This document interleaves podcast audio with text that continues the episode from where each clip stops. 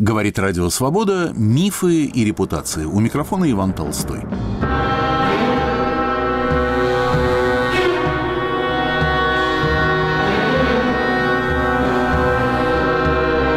И по кругу, и по спирали. История терроризма.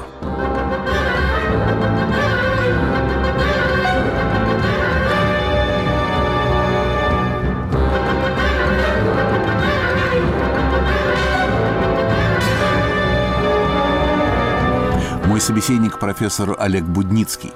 Только что в московском издательстве «Роспен» вышла вторым и дополненным изданием его книга «Терроризм в российском освободительном движении. Идеология, этика, психология. Вторая половина XIX – начало XX века». Первым изданием это исследование выходило 15 лет назад. Сегодня Олег Витальевич Будницкий у нас в студии. Олег Витальевич, ну что же, э, как бы история нас не забывает. Вот мы собрались поговорить о терроризме в связи с выходом вашей книжки. А новые террористические акты происходят в мире, взрываются бомбы и всякие другие средства, гибнут люди. История это не знает как будто конца. Она все время идет по какому-то кругу. А может быть, вы скажете, что она идет по спирали? Идет и по кругу, и по спирали одновременно. Э, по кругу, потому что э, люди остаются людьми со всеми их страстями. Так, хотя, конечно, меняются, но какие-то вещи остаются. История Каина и Авеля, да, она, наверное, все-таки достаточно вечно, я бы сказал так. Но это совершенно философические рассуждения, имеющие мало отношения на самом деле, как я понимаю, к предмету нашего разговора.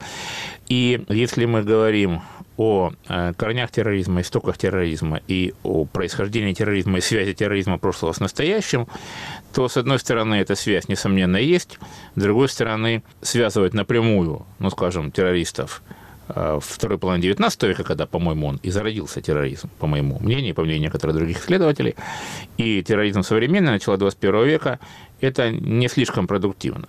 И я постараюсь объяснить, почему. Э, во-первых, о происхождении терроризма. Ведь есть такое мнение, я не знаю, оно обывательское или э, в нем есть какая-то э, научная толика, что терроризм, он ведь российского происхождения, зародился он в России. Это правда?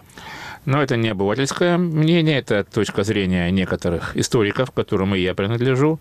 Терроризм как система, да, действительно возник в России. Мы можем уверенно назвать дату, когда терроризм стал, можно сказать, всемирным явлением. Это 1 марта 1881 года. Убийство, Убийство Александра, Александра II. II. Да. И несмотря на то, что и до этого были покушения и убийства, э, в том числе царствующих особ, э, этот случай совершенно особенный и из ряда он выходящий. В том числе ведь были случаи покушения на самого Александра II. А, да. Сколько их было? Семь, что ли? Э, да, да, общей сложности семь. Но э, э, в чем тут, ну, понимаете, одно дело покушаться, другое дело достичь, добиться успеха, ну, успеха с точки зрения террористов. Давайте, во-первых, разделим какие-то вещи, да, э, потому что есть разные точки зрения. Некоторые люди считают, что терроризм, он вообще вечен, и действительно возводят его чуть ли не к Каину, или к секте ассасинов, э, или к сикариям, или еще к чему-то такому ближне древневосточному или средневековому, так, и так далее и тому подобное. И перечисляют, ну, так скажем, Равальяка э, и так далее и тому подобное. Можно Шарлотта Карде, классика, да, вот даже в России это называлось «Борьба по методу Шарлотты Карде». Так вот, суть, чем отличается терроризм, вообще, когда слово появляется. Слово это вообще французского происхождения. И возникает само понятие террор в связи с якобинским террором эпохи французской революции. Так, если вы возьмете, э, ну, например, энциклопедию, которая, в общем-то, отражает, скажем так, общепринятые какие-то понятия, общепринятые знания, то в энциклопедии Брагауза и Фрона столь любимой нами всеми, да, там не было поначалу вообще понятия да вообще никогда не было понятия террор, как не, нечто универсальное. Террор, терроризм, да. Э, там было понятие э, террор эпохи французской революции и было понятие белый террор, террор эпохи реставрации во Франции. И уже потом появляется э, что-то о терроре в России, терроре народной воли и немножко о терроре, который возник как бы стал видимым в начале 20-го столетия. Это уже в дополнительных томах, которые выходили после революции 5 года, ну, когда вообще об этом стало можно писать. Так, тут я хочу разделить два понятия – террор и терроризм, потому что, конечно, это очень условно. Мы очень часто и слова, собственно, меняем. Говорим «революционный террор. Но все-таки обычно террор, и не случайно само понятие террора возникает в эпоху французской революции, вот этого массового террора с этими гильотинами там и так далее – под террором обычно понимается насилие со стороны сильного, насилия сверху. И, и в этом плане говорят, например, о опричном терроре, терроре там, эпохи Ивана Грозного, э, или о Якобинском, или еще о каком-либо терроре, или о сталинском. Терроризм – это насилие со стороны слабого, насилие снизу, со стороны оппозиции. Происходит такое словоупотребление, чтобы не было путаницы терминологической, чтобы было понятно, о чем идет речь.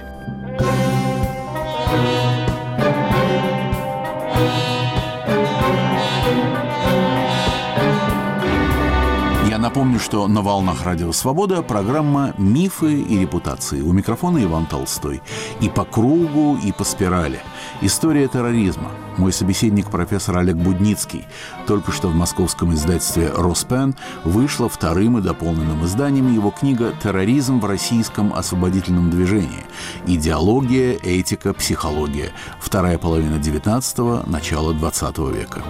Олег Викторович, простите, что э, перебиваю вас. А вот интересно, нет ли и этимологии определенной в терроризме и в терроре различной, и понятийного различия. Ну, просто из э, самих слов, как бы, изначально, и террора как некого ужаса со стороны да. государства, если террор – это явление, то терроризм больше тяготеет к некому понятию социальному, там, какому-то крайнему уже зашедшему за все пределы активизму и проявлению вот этого террора. То есть, если террор – это явление, то терроризм – это, ну, почти что философское понятие, это методология уже, нет?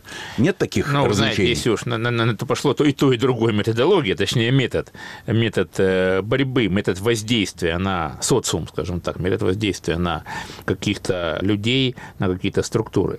Это однокоренные слова, безусловно, и оба они восходят, конечно же, э, к одному и тому же понятию, к понятию страха, э, к понятию устрашения, э, и они восходят не к латинскому, а к французскому. Хочу это подчеркнуть. Само это понятие появляется в эпоху французской революции конца XVIII века и с тех пор, собственно говоря, шагает по планете. До этого такого общего понятия не было. И это один значит, аспект э, проблемы. Другой аспект, э, почему я говорю о появлении терроризма где-то во второй половине XIX века и связываю это с Россией. Повторяю еще раз, я не один такой, есть некоторые ученые, которые придерживаются такой точки зрения, есть и другие, да, а, скажем, Уолтер Лакер, известный специалист по истории терроризма, он считает, что терроризм вообще вечен как мир там и так далее и тому подобное. Э, на самом деле, в чем принципиальная разница, скажем, тираноубийства и терроризма? Ну, вот в Древней Греции же убивали тиранов, да, и убийство Цезаря, классика, да, такая. Я уже называл в разного рода французские и, э, дела, связанные с убийством Генриха IV в данном случае. В чем здесь разница? В случае тираноубийства стремились устранить конкретного человека за его конкретные деяния или за то, что он, например, не совершал каких-то деяний. А в случае терроризма не принципиально, кто является, скажем, императором. Хороший человек, плохой человек, реформатор или реакционер. В данном случае важна та позиция, которую он занимает. Э, конечно, этого человека стремятся еще и сделать злодеем, приписать ему разные там вещи, ну, как, скажем, с Александром II. Э, ведь, например, Николай I был человеком э, гораздо более консервативным если не сказать реакционным, нежели его сын император Александр II, реформатор, великий реформатор. Однако же с Николаем I ничего не случилось, а с Александром, Александра II в конечном счете убили. Ну, консерваторы как раз и оправдывали, то есть не то чтобы оправдывали, обосновывали а, существование э, ну, терроризма вот, э, тем, что он распустил э, общество. Не, да? не, немножко, немножко далее пойдем, да? Немножко далее пойдем в этом плане. В чем принципиальное отличие терроризма, опять же, вот тираноубийства? То, что суть теракта не только в устранении э, той или иной конкретной или знаковой фигуры, скажем так, в большей степени знаковой и символической, чем э, конкретной, сколько в послании обществу. Терроризм без реакции общества, без поддержки общества немыслим. И совершенно не случайно, э, что терроризм как явление возникает в середине второй половины XIX века, в эпоху появления не только средств массовой информации, но и эпоху быстрой передачи информации. Без телеграфа нет терроризма. Даже какого нет без динамита. Это ваш афоризм. Да, только что родившийся. Но я об этом пишу в книге немножко более научно, да. Но суть, э, конечно же, в этом. Суть, конечно же, в этом, когда я говорю о заручатке, о динамите, нитроглицерине, да, и так далее, это то, что позволяло вот этим людям с ограниченными возможностями в том плане, что ограниченными чисто в техническом плане, осуществлять э, взрывы и совершать э, покушения на тех людей, которые, казалось бы, были уж охранены, если можно так выразиться, э, защищены в высшей степени. То есть, дополняя Льва Толстого, можно было бы сказать, что не только существует Чингисхан с телеграфом, но и терроризм с телеграфом. Телеграф помогает и, и тому, и, и одной, и другой совершенно стороне. Совершенно верно. И я всегда, мой любимый пример, который показывает разницу, э, все-таки история конкретная вещь, да, и тут очень важно показать конкретно, что в чем разница между тираноубийством и терроризмом. А, март месяц, в обоих случаях, в одном случае 1801 года, в ночь с 11-12 марта, убит император Павел I. Убит, потому что лично он, Павел I, с точки зрения заговорщиков, в конце концов, это э, цареубийство осуществивших, вел себя неправильно, да, проводил неправильную политику и, в общем, был человеком, с их точки зрения, нехорошим. И факт убийства пытались тщательным образом скрыть. Как известно, убили его зверски, проломили висок табакеркой, и там толпа пьяная его там избивала, и, в общем, короче говоря, убили. Так вот, официальная версия была, что он умер от удара, апоплексического удара, то бишь от инсульта. Так, удар действительно был, но так сказать, не инсульт, а удар, повторяю, табакерка в висок. И, и кажется, еще там шарф, шарф совершенно, шарф роль. Скорякина, Преображенца Скорякина. Скорякина, да, он был задушен шарфом и как бы убит двумя способами. И то, и другое было несовместимо с жизнью.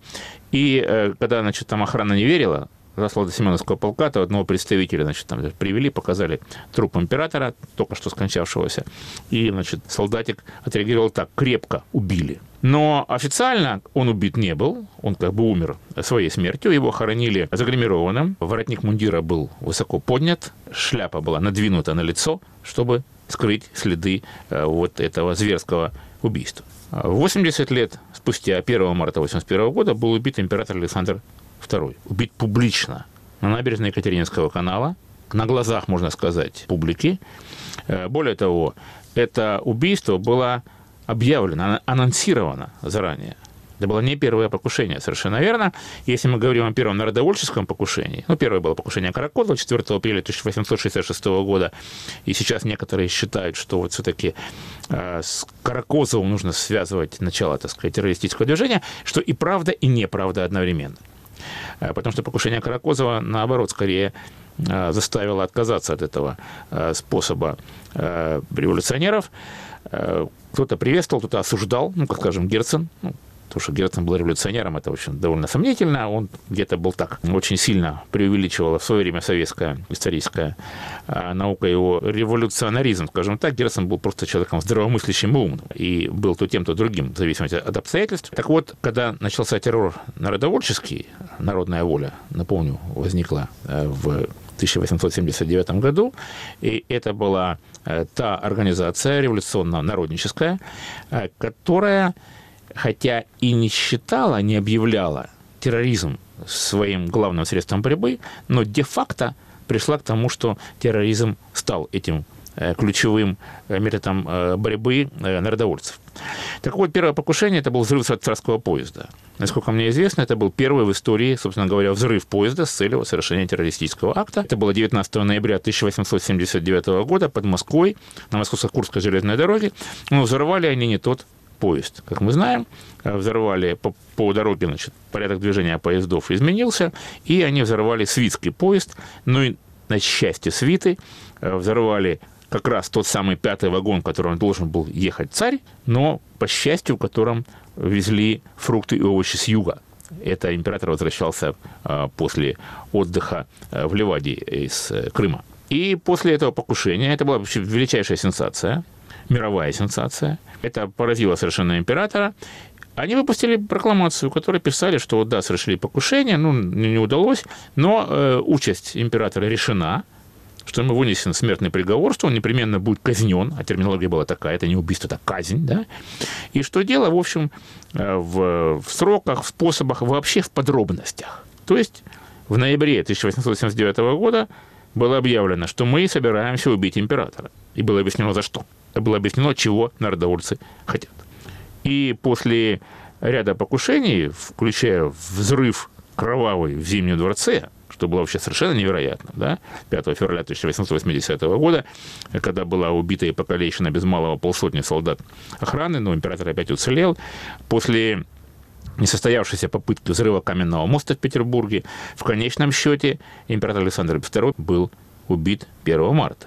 Опять же, тщательно готовились, тщательно все было разработано, и были прослежены маршруты императора, он же жил уже как военнопленный в своей собственной столице. Он уже не гулял пешком там и так далее. Он, и вы... после покушения Соловьева говорил, скоро порядочному человеку на улицу будет страшно выйти. Совершенно верно, да. Когда, значит, вот Александр Соловьев, э, э, это как раз предшествовало образованию народной воли.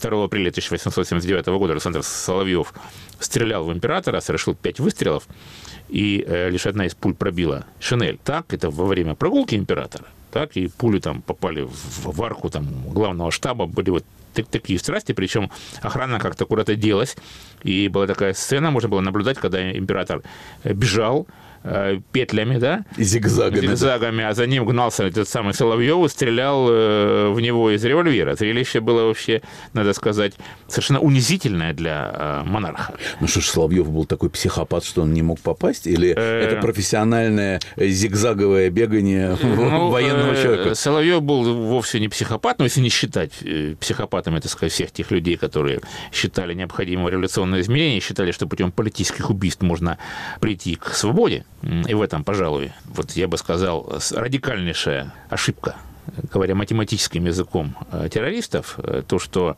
э, путем убийств мы проложим путь к свободе. Это сомнительный тезис, и, как мы видим, что когда власть оказалась в руках революционеров, то было все что угодно, но не свобода. Напротив, был жесточайший террор такой, который никаким царским сатрапам, так сказать, и не снился. Почему он не попал, не, не промахивался? Во-первых, э, ему купили револьвер для медвежьей охоты, крупнокалиберный, э, с сильной отдачей. Он был не пристрелен, то есть Соловьев не очень понимал особенности этого оружия. Там сильнейшая отдача, чтобы попасть в грудь, например, или в голову, нужно целиться в ноги а он пытался поразить императора в грудь или в голову, и поэтому пули шли в сторону или вверх. И второе совершенно правильно. Александр II был все-таки человеком, император Александр II был человеком военным. Он знал, что делать, когда стреляют. Чтобы затруднить попадание, да, нужно бежать зигзагами. Он так, так и сделал. Ему было 59 лет, это был немолодой человек, это был властелин могущественной империи, это был человек, который даровал свободу крестьянам, там, э, судебные уставы и так далее и тому подобное. Земские реформы. Да, и, и вот представьте себе, он, значит, бежит, петляя как заяц, и этот самый террорист за ним гонится и стреляет. Это вообще зрелище было сильное, и это впечатление было еще гораздо более сильным, чем покушение Каракозова. Соловьева, конечно, повесили, а Россию э, поделили, как тогда говорили, на шесть сатрапий, на шесть генерал-губернаторств с правом генерал-губернаторов утверждать смертные приговоры. Э, то есть раньше э, жизнь подданных была в руках императора, только он мог утверждать смертные приговоры, теперь это мог делать генерал-губернатор. И некоторые этим широко пользовались, как, скажем, одесский генерал-губернатор э, граф Татлебин, герой обороны Севастополя и осады Плевны, а другие вообще этим не пользовались, как Лорис Меликов. Михаил Тарелович, тоже граф и тоже генерал, вот один из покорителей, так сказать, Кавказа и известный администратор победитель, так сказать, астраханской чумы и так далее, вот он ни одного смертного приговора не утвердил, и что характерно, после взрыва в Зимнем дворце 5 февраля 80 -го года именно Лорис Мелехов был признан к власти и назначен э, главой Верховной распорядительной комиссии, как его называли, бархатный диктатор. То есть появился такой вице-император в России – который должен был, с одной стороны, бороться жесткой э, рукой, так сказать, с терроризмом, с другой стороны, наладить контакты с обществом. Власть начинает понимать, что нужно как-то получить общественную поддержку. Парадоксальная вещь. Он говорит, что терроризм неэффективен и так далее. Очень даже эффективен. Все бывает по-разному, конечно. Иногда после покушения Каракозова начинается сворачивание реформ и установление, так сказать, жесткого режима и так далее. И после покушения Соловьева мы видим то же самое. После взрыва в Зимнем дворце, когда добрались уже вот до сердца, что называется, империи, и почти до самого императора, да, там вздыбился пол в императорской столовой. Но я напомню детали, все-таки, наверное, не все знают, как было дело. Рабочий Степан Халтурин нанялся на работу в Зимний дворец. Он был столик краснодеревщик высокого разряда, а по тогдашним правилам и обычаям э, холостые мастеровые могли жить в подвале Зимнего дворца, там было что-то вроде общежития. И он был связан с народной волей и предложил, так сказать, совершить покушение. Он потихонечку носил динамит маленькими порциями, складывал в себе сначала в подушку, потом, значит, в сундучок. Идея была такая, что этот подвал находился, над ним была кардигардия, комната для отдыха караула, а еще выше царская столовая. И идея была осуществить взрыв во время царского обеда. И в один прекрасный в кавычках день это случилось. И интересно, что связным, так сказать, э, Халтурина был Андрей Желябов. Они встречались э, на углу Дворянской Миллионной, впоследствии улиц Желябова и Халтурина, у магазина картин Децаро. И когда стало как-то тревожно, потому что после одного из арестов э, народовольцев обнаружили э, среди захваченных вещей план Зимнего дворца с крестиком на царской столовой. Они не понимали, что это такое, но усилили э, меры охраны и проходили обыски. Надо было спешить. И Халтурин несколько раз должен был как бы взрыв устроить, но все не получалось. То кто-то находился в помещении, то еще что-то.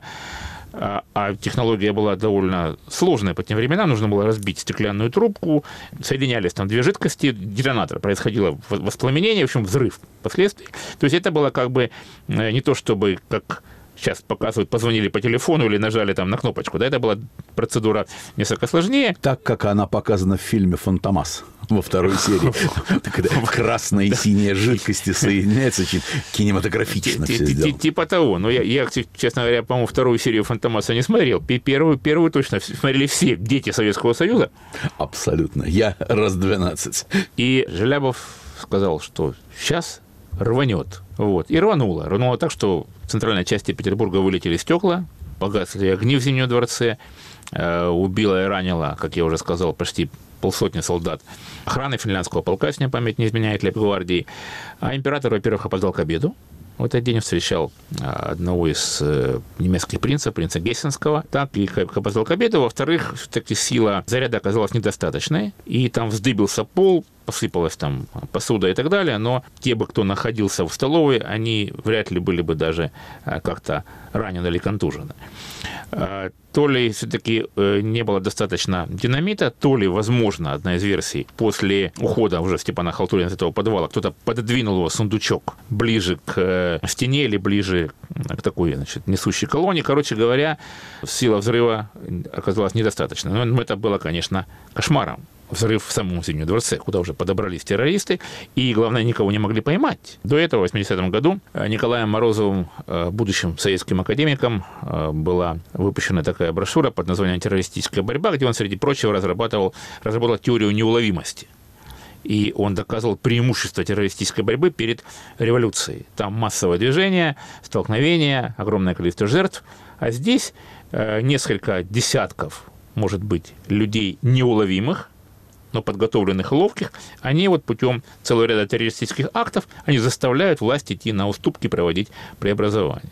Гибридная борьба. Ну, э, в общем-то, идеи Морозова не были восприняты народовольцами, они рассчитывали на народную революцию, они думали, что цареубийство вызовет вообще волнение и так далее и тому подобное, что, в общем-то, не оправдалось. Но вот такие идеи я процитирую из книги Олега Будницкого «Терроризм в российском освободительном движении» из главы «Эсеровский террор. Идейные основы эсеровского терроризма». Удивительно, но факт. Эсеры начали террористическую борьбу до официального определения ее задач и места в партийной деятельности. Причины этого были психологического порядка. Боялись неудачи и посему решили принять партийную ответственность лишь за успешный террористический акт. Поэтому и будущая партийная боевая организация считалась лишь инициативной группой, которой предстояло доказать свою способность осуществить задуманное задуманное. В третьем номере «Революционной России» первым общепартийным. О терроре говорилось достаточно неопределенно. Пункт о терроре может и должен при известной формулировке войти в общую программу партии. Признавая в принципе неизбежность и целесообразность террористической борьбы, партия оставляет за собой право приступить к ней тогда, когда при наличности окружающих условий она признает это возможным. Возможным партия это сочла уже три месяца спустя, говорит Олег Будницкий. 2 апреля 1902 года член боевой организации Балмашов застрелил министра внутренних дел Сипягина. После этого в Центральном партийном органе появилась статья «Террористический элемент в нашей программе». Статью написал Виктор Михайлович Чернов при участии главы боевой организации Гершуни. То, что эсеры темнили вплоть до убийства Сипягина, не объявляя о начале террористической кампании, сыграло с ними злую шутку. Социал-демократы, ошеломленные успехом эсеров, не нашли ничего умнее, чем оспорить партийную принадлежность Балмашова, заявляя, что он был просто студентом, выразившим своими выстрелами протест против политики правительства. Вскоре Балмашов был казнен, а партийные товарищи продолжали дурно пахнущую дискуссию о том, кому принадлежит свежий труп. В статье Чернова с удовлетворением констатировалось, что сколько ни высказывали сомнений, сколько возражений не выставляли против этого способа борьбы партийные догматики, жизнь каждый раз оказывалась сильнее их теоретических предубеждений. Террористические действия оказывались не то что просто нужными и целесообразными, а необходимыми, неизбежными. Террористические акты Чернов считал необходимыми прежде всего как средство защиты, как орудие необходимой самообороны. Вполне справедливо возражал Чернов против утверждения о том, что террористическая борьба развивает в массах пассивность, привычку надеяться на внешнюю силу. Не без яда он цитировал статью Веры Засулич, опубликованную еще в первом номере «Социал-демократа» за 1890 год, когда ни о каких эсерах и подумать было нельзя – Геройская борьба террористов, говорит она про эпоху народовольства, продолжала держать в возбужденном настроении значительное число мирных либеральных обывателей, отозвалась на офицерстве и глубоко волновала студенчество. «Я ничуть не сомневаюсь», — продолжает Вера Засулич, «что за три года террора не раз бывали моменты, в которых петербургская интеллигенция а она-то и важна, была до такой степени взволнована, что, будь передовая часть рабочего класса заранее разбужена социалистической пропагандой, привыкни, петербургский рабочий, к мысли о силе и самостоятельном значении рабочего класса, одним словом, будь тогда в Петербурге. Возможно восстание, которое выставило бы на своем знамени требования свободы и созвания народных представителей, петербургское общество отлично выполнило бы свою роль. То есть, делал логичный вывод Чернов, беда террористов эпохи народной воли заключалась в отсутствии поддержки в массовом рабочем движении, которое, прибавлял он, теперь уже есть и растет с каждым днем. Вера Фигнер и Борис Савенков, продолжает Олег Будницкий, по инициативе последнего, то есть Савенкова, вели дискуссии о ценности жизни, об ответственности за убийство и о самопожертвовании, о сходстве и различии в подходе к этим проблемам народовольцев и эсеров. Вере Фигнер эти проблемы казались надуманными. По ее мнению, у народовольца, определившего себя, не было внутренней борьбы. Если берешь чужую жизнь, отдавай и свою, легко и свободно. Мы о ценностях жизни не рассуждали, никогда не говорили о ней, а шли отдавать ее, или всегда были готовы отдать как-то просто, без всякой оценки того, что отдаем или готовы отдать. Далее в ее мемуарной книге «Запечатленный труд» следует блистательный по своей простоте и откровенности пассаж, многое объясняющий в психологии и логике не только террористов, но и революционеров вообще. Цитата повышенная чувствительность к тяжести политической и экономической обстановки затушевывала личная и индивидуальная жизнь была такой несоизмеримо малой величиной в сравнении с жизнью народа, со всеми ее тяготами для него, что как-то не думалось о своем. Остается добавить, пишет Олег Будницкий, о чужом тем более. То есть для народовольцев просто не существовало проблемы абсолютной ценности жизни – Это была цитата из книги Олега Будницкого «Терроризм в российском освободительном движении». На волнах Радио Свобода программа «Мифы и репутации». У микрофона Иван Толстой. И по кругу, и по спирали. История терроризма. Мой собеседник профессор Олег Будницкий. Только что в московском издательстве «Роспен» вышла вторым и дополненным изданием его книга «Терроризм в российском освободительном движении. Идеология, этика, психология».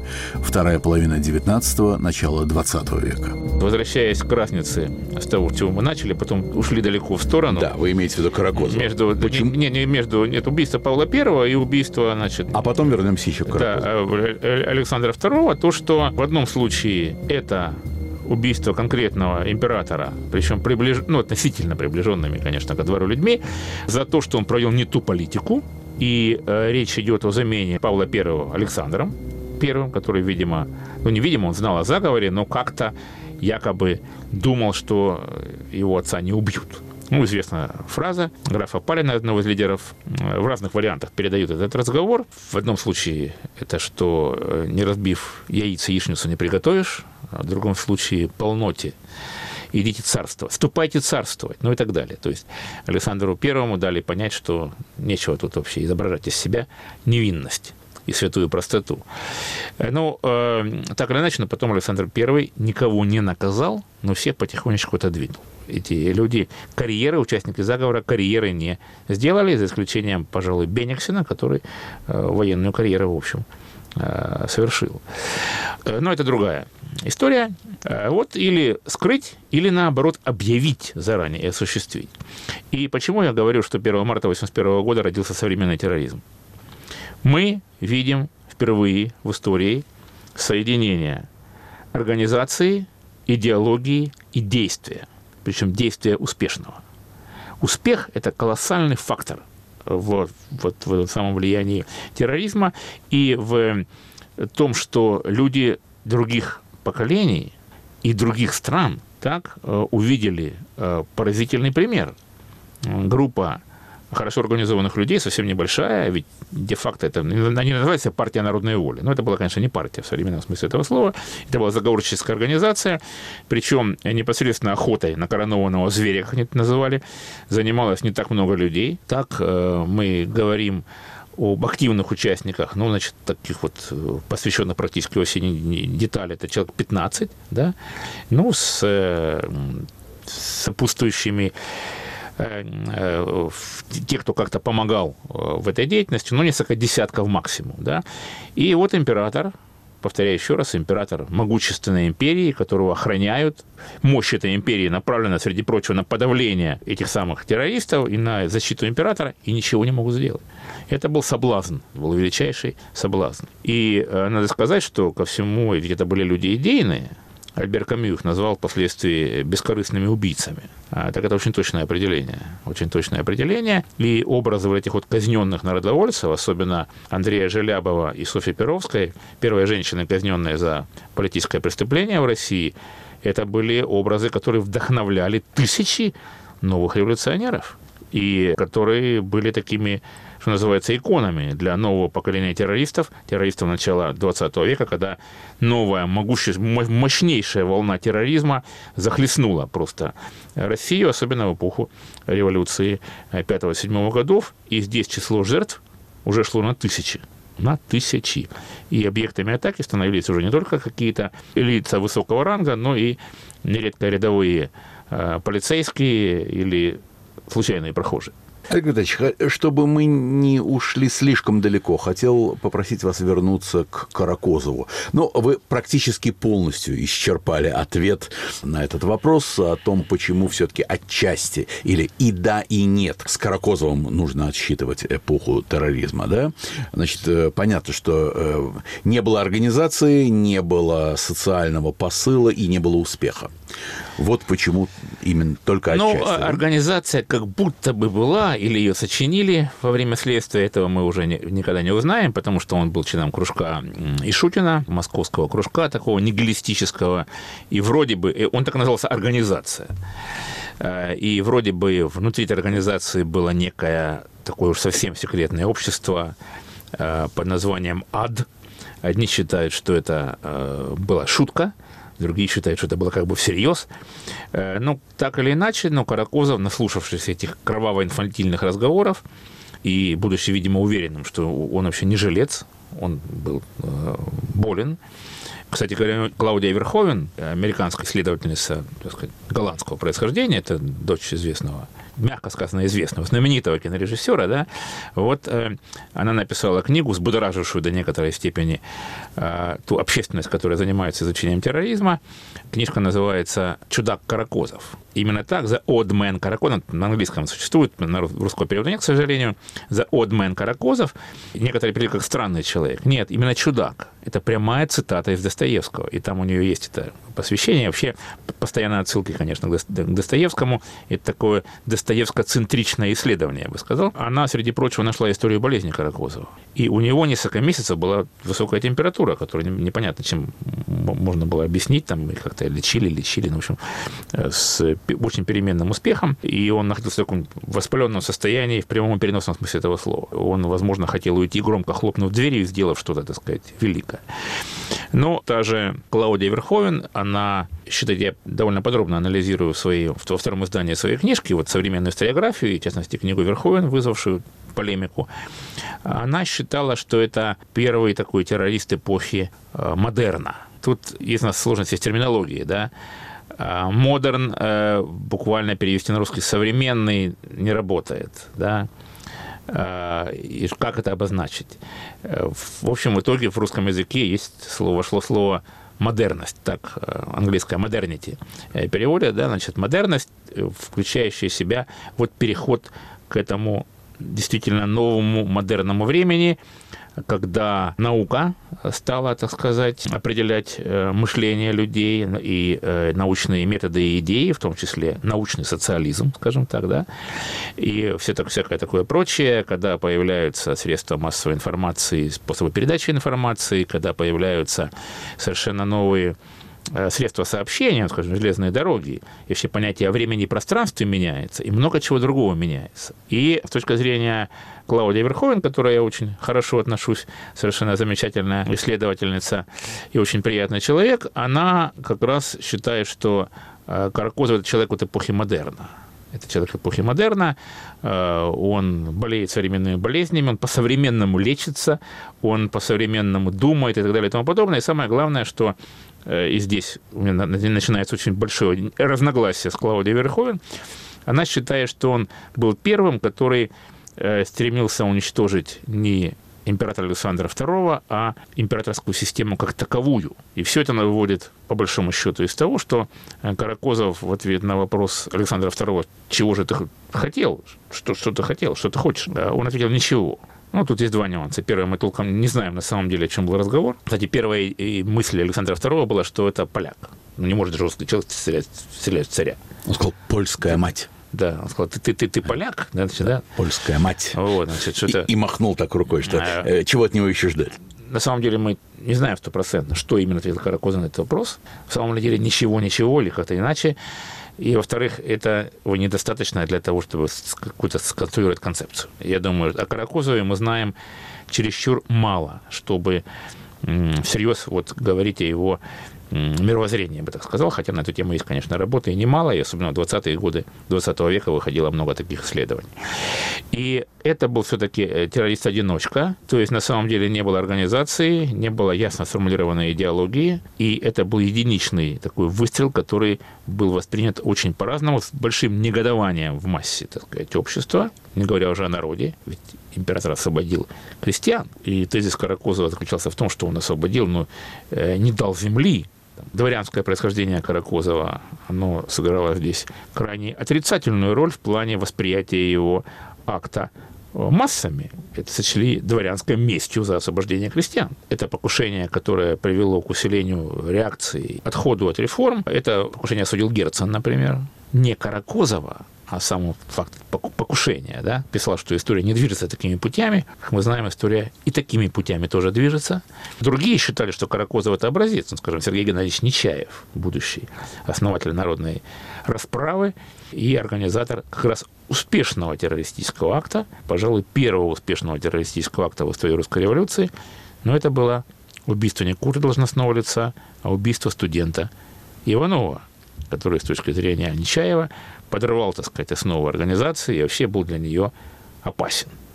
Ну, эта история уже ее рассказал один раз Федор Михайлович Достоевский, поэтому я ее э, пересказывать не буду. Надо сказать, что ни в коей мере не советую я брать бесы э, в качестве исторического источника, но, тем не менее, обстоятельства дела там изображены, э, в общем, на основании материалов процесса.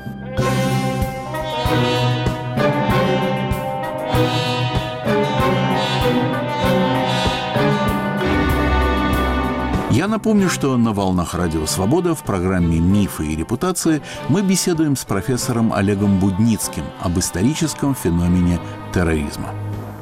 Олег Витальевич, не идет из головы все-таки случай Веры Засулич. Как объяснить этот феномен?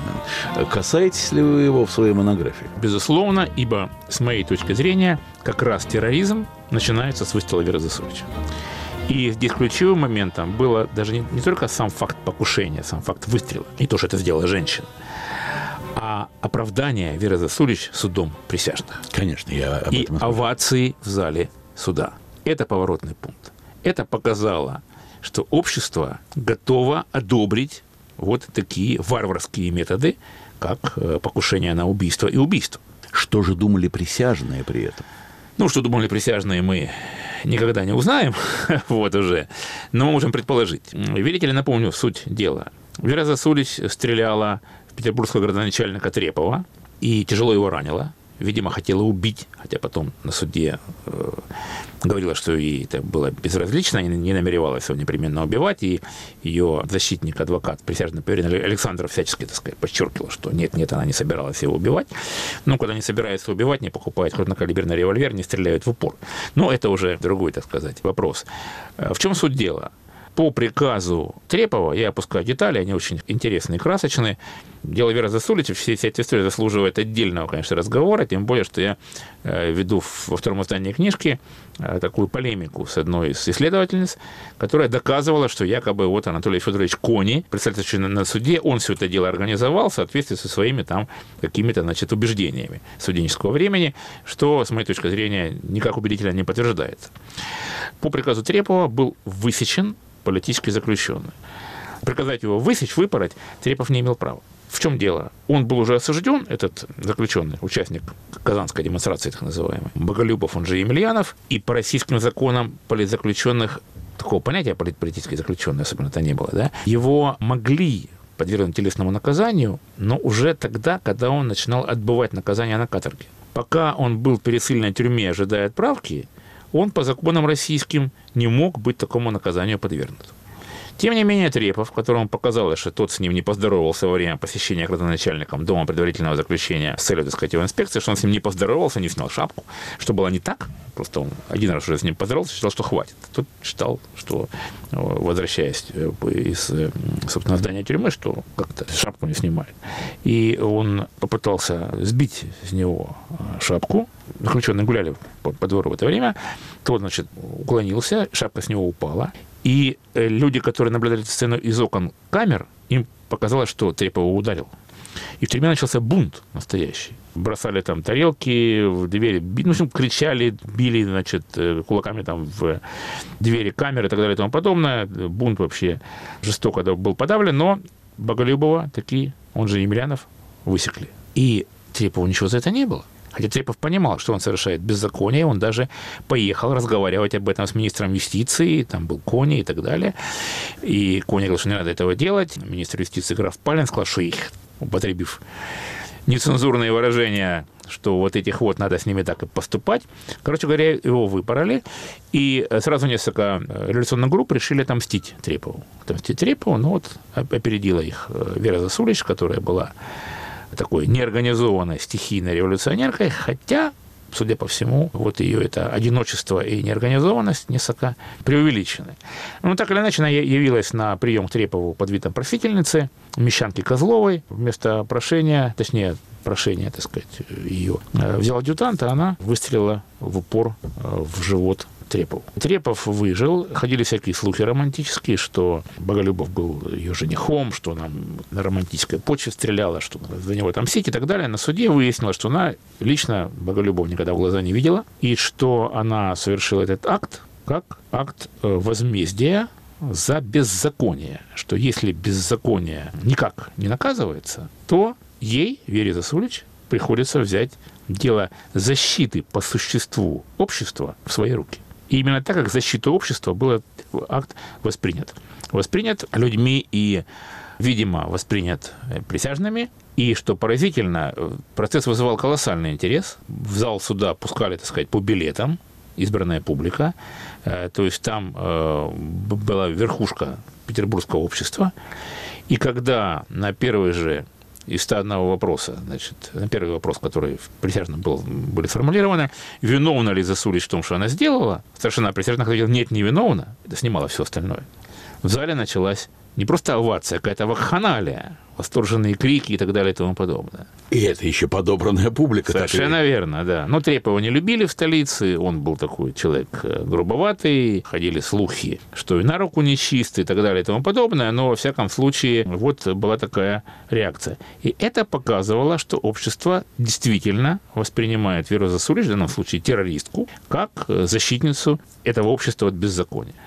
Это была такая плюха, и это послужило, э, так сказать, толчком как раз переходы, переходе революционеров-народников от пропаганды к террору. Продолжаются вот один за другим террористические акты, в том числе был убит средь бела дня в Петербурге шеф жандармов генерал-адъютант Мизинцов Сергей Кравчинский, убил его ударом кинжала на Михайловской площади 4 августа 1878 года, повторяя, средь бела дня – и благополучно скрылся с места. Покушение – это будущий писатель Степняк. Степняк Кравчинский, потом его стали значит, писать автор «Подпольной России», таких очерков о русских революционерах, которые он первоначально написал как будто бы по-итальянски, в итальянской газете публиковались, потом были переведены на все языки мира, основные, включая русский. И это было такое вот Евангелие, это такие вот образы революционеров, которые там выглядят ну просто святыми. И вот эта вот подпольная Россия была такой культовой книгой.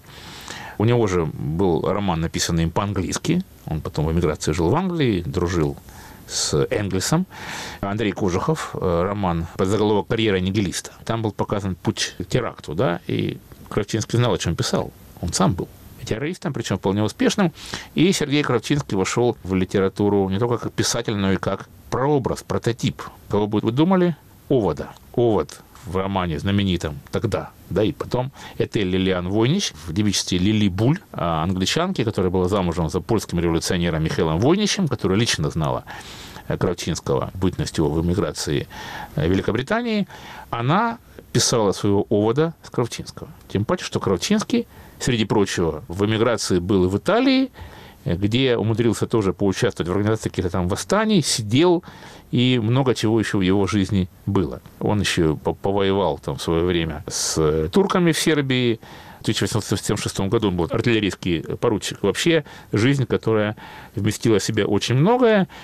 И вот э, благодаря таким людям, как Кравчинский, как Вера Засулич, как Андрей Желябов, Софья Перовская, терроризм среди прочего, это был одним из факторов привлекательности этого способа борьбы. Потому что эти люди выглядели титанами. Понимаете, выглядели титанами.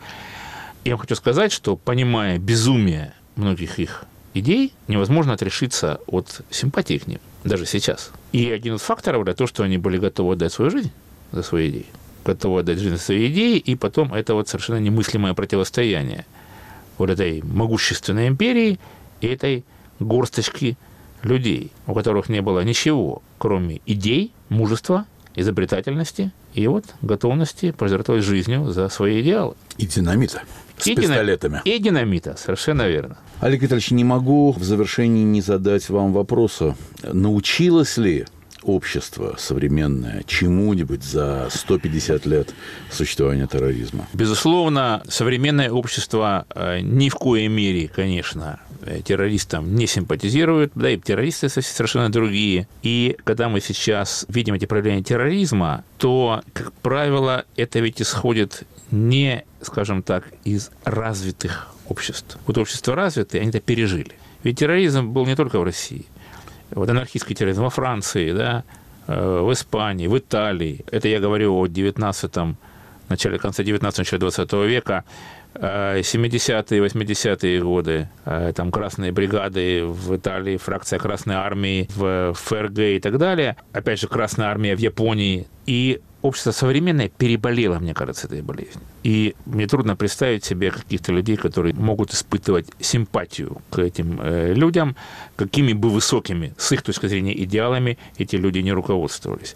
Это уже прошло. И уже в достаточной степени понятно, что таким способом никакой свободы или справедливости не добьешься. Добьешься только жертв, крови и прочего безобразия. И то, что мы, э, так сказать, видим сейчас, это исходит немножко из, э, немножко точнее, из других э, мотивов и, скажем так, от людей определенного воспитания, выросших в определенной среде. Я бы не хотел говорить о столкновении там, цивилизации, что-нибудь в таком духе, да, Э, но, тем не менее, мы видим, что в значительной степени терроризм – явление для современного мира, если мы говорим о мире там, европейском, словно говоря, которому, как я надеюсь, а мы тоже принадлежим, я говорю э, Россию, что вот для европейской цивилизации терроризм не может быть ни в какой степени способом решения каких-то проблем, и террористы ни в коем степени не могут быть объектами симпатии. То, что могло быть еще где-то так 100-150 лет тому назад, когда общество могло воспринимать террористов как защитников неких их э, прав. Теперь, я думаю, это совершенно исключено. Напротив, террористы как раз воспринимаются как те люди, которые попирают всякие права, в том числе основополагающее право права на жизнь.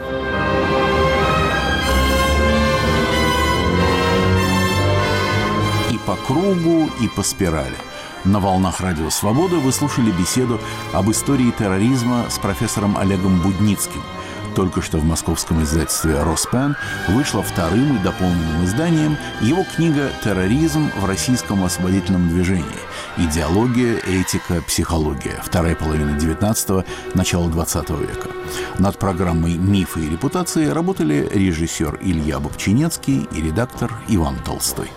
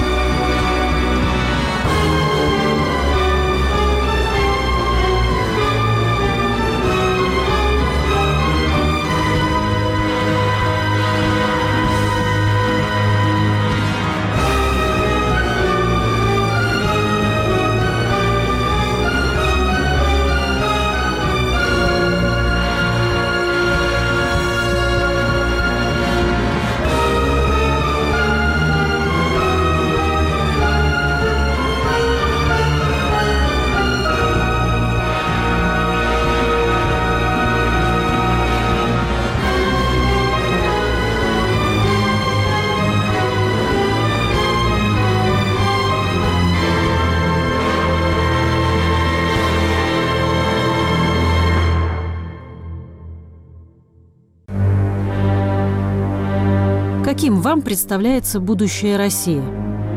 Есть вариант, что мы пойдем по европейскому пути, есть вариант, что по китайскому, есть вариант, что по скандинавскому. У нас все-таки есть своя определенная специфика на этот счет. Это от многого зависит. Какое направление возьмем, какое внимание сельскому хозяйству уделить нужно будет, чтобы было все свое. На сегодняшний день я вообще его с трудом вижу при наличии наших сегодняшних местных властей, которые, как бы, я считаю, только вредят, а не создают какие-то положительные тенденции в отношении людей.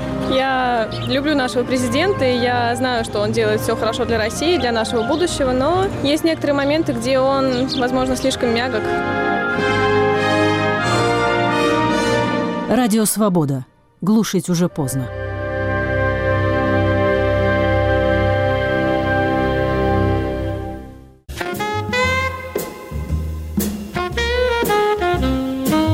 История джаза и ее герои на частотах свободы на радиоволнах и на нашем сайте www.svoboda.org Диксиленд и блюз, свинг и хардбоп, третье течение и авангард, фольклорный джаз и необибоп. В компании вашего ДС «Джаз на свободе» — это время джаза. Сразу же после новостей. Наши программы без помех поступают из космоса. Для жителей европейской части России со спутника Hotbird. Для азиатской части со спутника AsiaSat 7. Информация о настройке в разделе «Как слушать» на нашем сайте www.svoboda.org. Слушайте «Радио Свобода».